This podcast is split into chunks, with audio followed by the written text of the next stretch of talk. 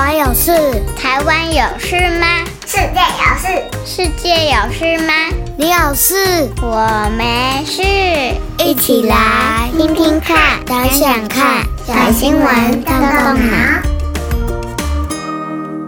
小朋友们，大家好，我是崔斯坦叔叔。过去这几个月，疫情的状况变好了。我想很多孩子们应该都很开心，可以开始上学，可以看到老师、同学，可以跟大家一起玩。说到玩，我想你应该很喜欢去公园吧？不知道你有没有发现，台北市多了好多个设备很新，或者是拥有主题性非常有趣的公园，像是花博园区的共融公园，或者是天母公园。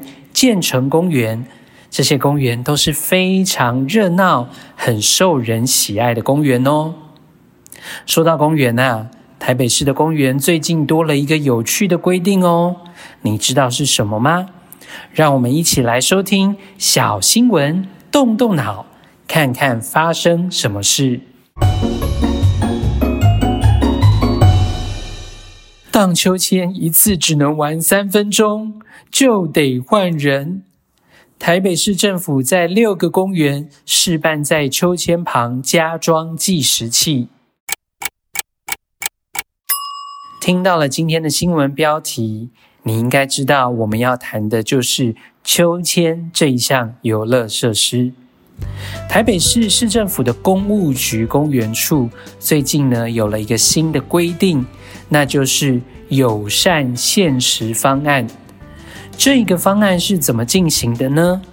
公务局啊，会在秋千的这一项设施旁边加设一个可以按压的计时器，设定一次三分钟的提醒。希望透过这个计时器呢，让大家学习轮替使用器材。这样每一个到公园的小朋友就都有机会可以玩到秋千，也不会有人霸占器材，玩了很久还不换人。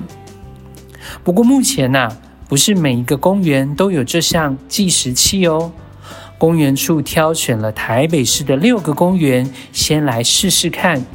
一开始试办就出现了两种不同的声音。有些家长或是小朋友觉得根本不需要在荡秋千旁边加装计时器啊，因为小朋友们可以自己练习沟通。然而啊，也有些小朋友觉得，诶，这个方法还不错诶，可以让大家都很公平的，并且都有机会可以玩到秋千。当初公园处会设立这个友善限时方案，其实是因为他们发现了，在每个公园里面呢，这个最热门的游乐设施就是秋千了。而每一个小朋友每到公园，几乎也都会抢着想要玩。在平日的使用频率其实还好，但每次只要到假日，就会常常出现争先恐后，或者是大排长龙的情况，那有可能就是因为前面的小朋友霸占着玩到不肯离开。因此，为了让更多的小朋友有机会在公园里玩到秋千，想到了这个友善限时方案，让每个孩子在玩秋千的时候呢，先按下这个三分钟的计时器，提醒自己。这样就可以让大家轮流分享，同时呢，也可以都享受到这一项游乐设施。目前这个方案还在试办中哦，所以还没有确定每一个公园都要这样做。台北市公园处希望可以听听大家的声音，评估后再来想想是否要全面在公园的秋千加装这个计时器。听完了这个新闻，你有什么想法吗？这一个新的友善现实方案，你喜欢吗？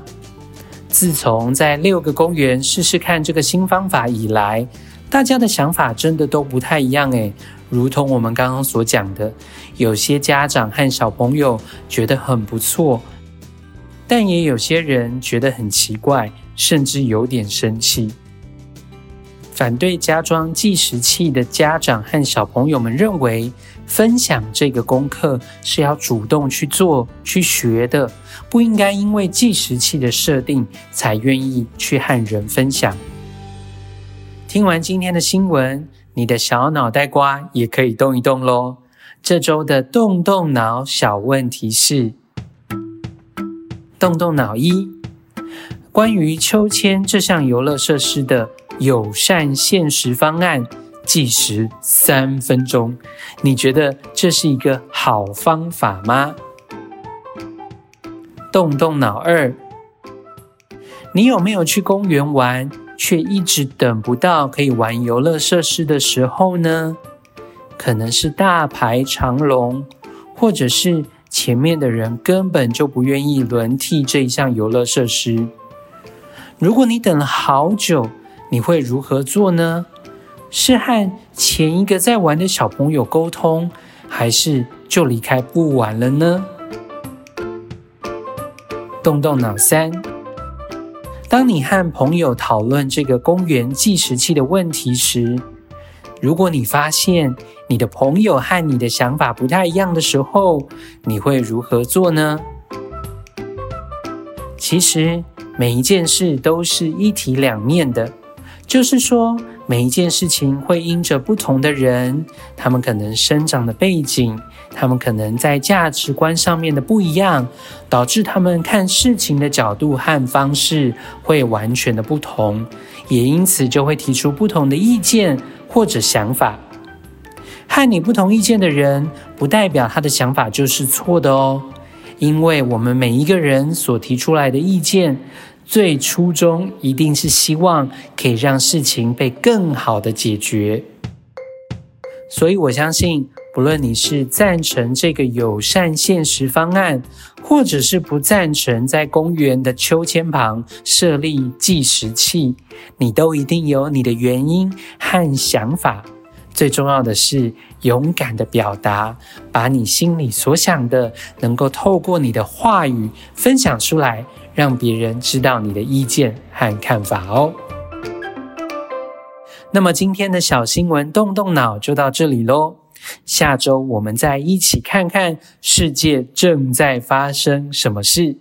别忘喽，请爸爸妈妈们可以按一个五星赞，鼓励一下我们的小小动脑团队。另外，也要跟小朋友们分享。如果你和爸爸妈妈讨论完动动脑的问题，欢迎可以上脸书搜寻我们的社团“小新闻动动脑超级基地”，和我们一起分享哦。拜拜，我们下次见。